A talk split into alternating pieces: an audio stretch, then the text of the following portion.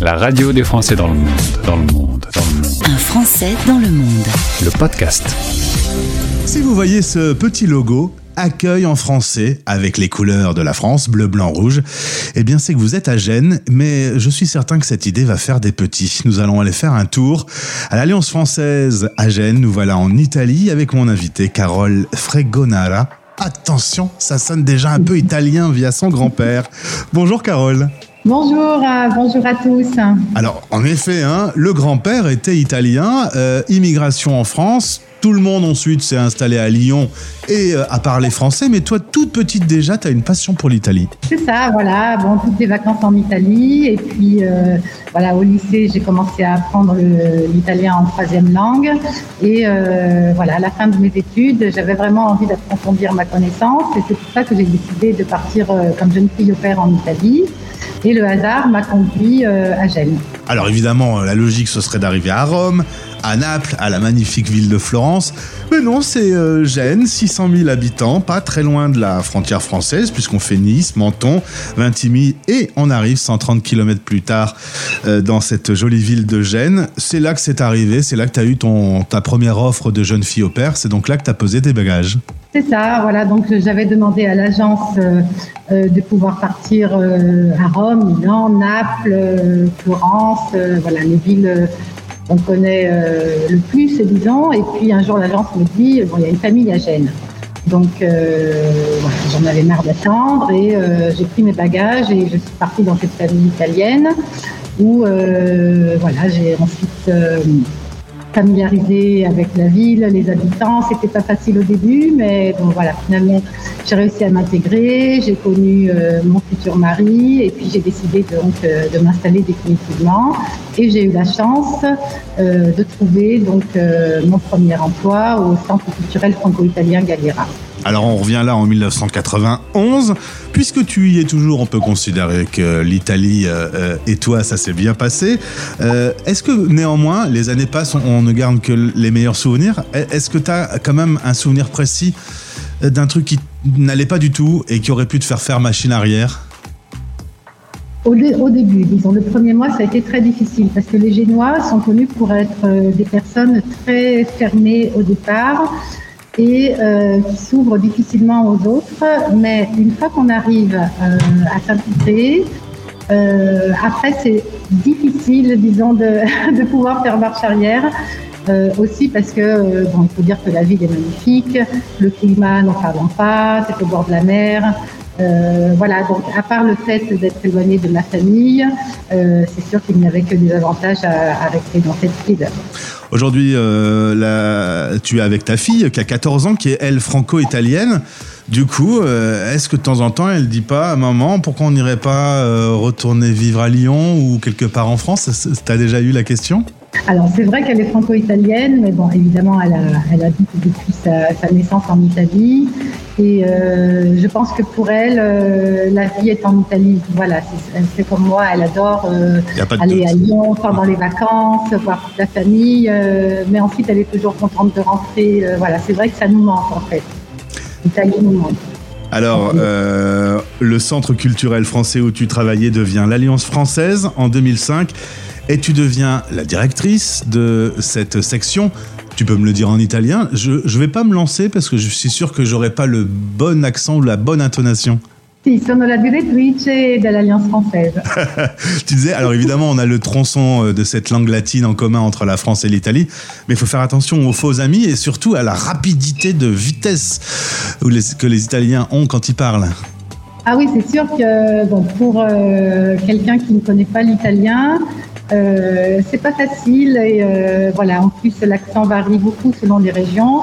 Bon, l'accent de Gênes n'est pas un accent très très fort, très marqué, mais euh, bon, si on ne connaît pas l'italien, c'est vrai que c'est pas évident. On peut, on peut se repérer quand même, mais en faisant sans doute pas mal d'erreurs. C'est ça, c'est ça.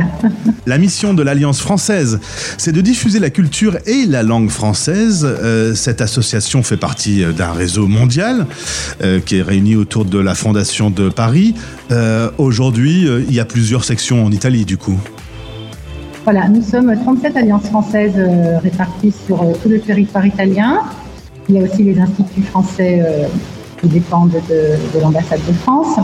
Et voilà, donc nous avons tous la même mission, c'est-à-dire diffuser la culture et la langue française par le biais de nos activités que nous proposons, au public, donc évidemment les cours de français, et puis euh, toutes les activités culturelles euh, que nous proposons. Donc euh, nous avons chaque, chaque mois un programme d'activités avec des conférences, des expositions, des projections de cinéma, des dégustations gastronomiques.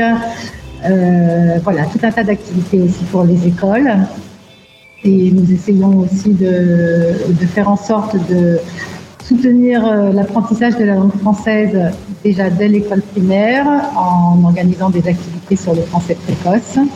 Et puis ensuite, notre activité euh, s'adresse euh, au collège, au lycée. Alors il y a une super idée qui vient d'apparaître. Je suis certain que ce podcast va donner des idées à plein d'alliances françaises dans le monde. C'est un macaron bleu, blanc, rouge qui s'appelle Accueil en français. L'idée est de pouvoir identifier les lieux dans la ville, il y en a une quarantaine aujourd'hui, où on parle français.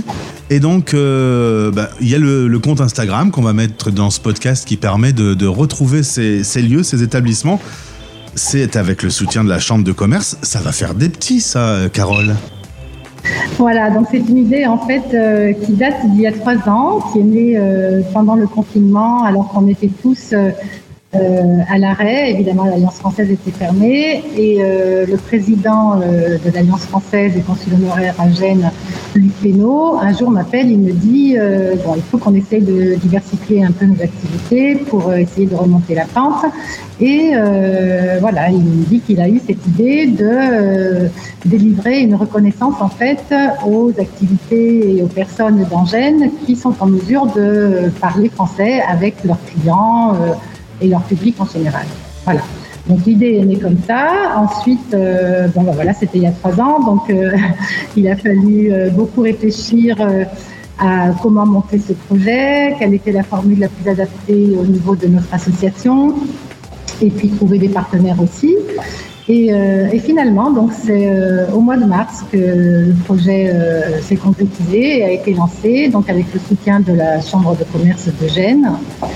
Euh, et, voilà, donc c'est un nouveau service que nous proposons aux membres de l'Alliance, comme ils peuvent euh, bénéficier de notre médiathèque, de nos activités culturelles. Ils peuvent aussi bénéficier, dans la mesure évidemment où ils sont, ils sont capables euh, de s'exprimer en français avec leur, leur, public, ils peuvent bénéficier donc de ce, de ce logo que nous leur délivrons, donc soit parce qu'ils sont francophones à la base, donc là évidemment il n'y a pas besoin de test, euh, soit parce que ce sont des étudiants euh, de l'Alliance française d'un certain niveau, ou bien parce qu'ils ont euh, le diplôme, la certification du DELF, du DALF ou du TCF et du DFP. S'ils n'ont pas, disons, ils ne rentrent pas dans ces deux catégories, alors nous leur faisons passer un test de langue. Et voilà, donc si, si ensuite le test s'avère positif, ils ont droit d'exposer ce, ce, logo. Donc sur la vitrine de leur magasin, sur le comptoir de leur hôtel, sur le site internet quand il s'agit par exemple euh, de professionnels comme les guides touristiques qui n'ont pas de, base voilà, pour accueillir leur public, mais ils peuvent euh, apposer le logo sur leur euh, site, sur leur page professionnelle. voilà, donc c'est un service aussi qui peut être utile pour les Français qui arrivent, par exemple, à Gênes pour y vivre et qui ne connaissent pas la langue. Donc, par, exemple, les, médecins euh, qui peuvent, par exemple, recevoir leurs patients euh, en, français, ça français, ce qui est important, pour une famille, euh, voilà, pour une famille qui vient de s'expatrier. Voilà, donc c'est un éventail très large et voilà, nous avons commencé il y a à peu près un mois. Nous avons environ une quarantaine d'inscrits, et mais il y a un énorme potentiel. Carrément, c'est une très belle idée. Ça s'appelle Accueil en français. Faut dire qu'il y a même des Français de France qui doivent venir euh, facilement passer le week-end, vu qu'on n'est pas très très loin non plus euh, de la frontière. Même si tu me disais, euh, en voiture c'est rapide, plus compliqué en train. Si tu veux aller passer un petit week-end à Lyon, le réseau ferroviaire est pas de tip top. Bon, c'est vrai qu'au niveau des liaisons ferroviaires, bon, Gênes est un petit peu à l'écart, c'est-à-dire que de toute façon, il faut passer ou par Turin ou par Milan pour rejoindre, rejoindre la France. Mais ça n'empêche pas les touristes de venir, notamment là depuis 4 ou 5 ans, on assiste vraiment à un boom de la présence des touristes français.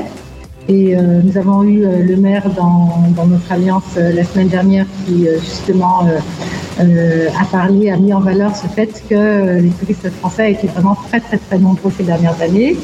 Et le fait justement de pouvoir être accueillis en français, c'est important. C'est quelque chose, voilà, d'important pour eux parce que bon, le, comme nous le savons tous, les Français et l'anglais ne vont pas forcément ensemble. Donc voilà, Carole, euh, ma dernière question. Autant je fais 1905 euh, interviews avec toi aujourd'hui, on parle très souvent de gastronomie, de la nourriture et du fromage français.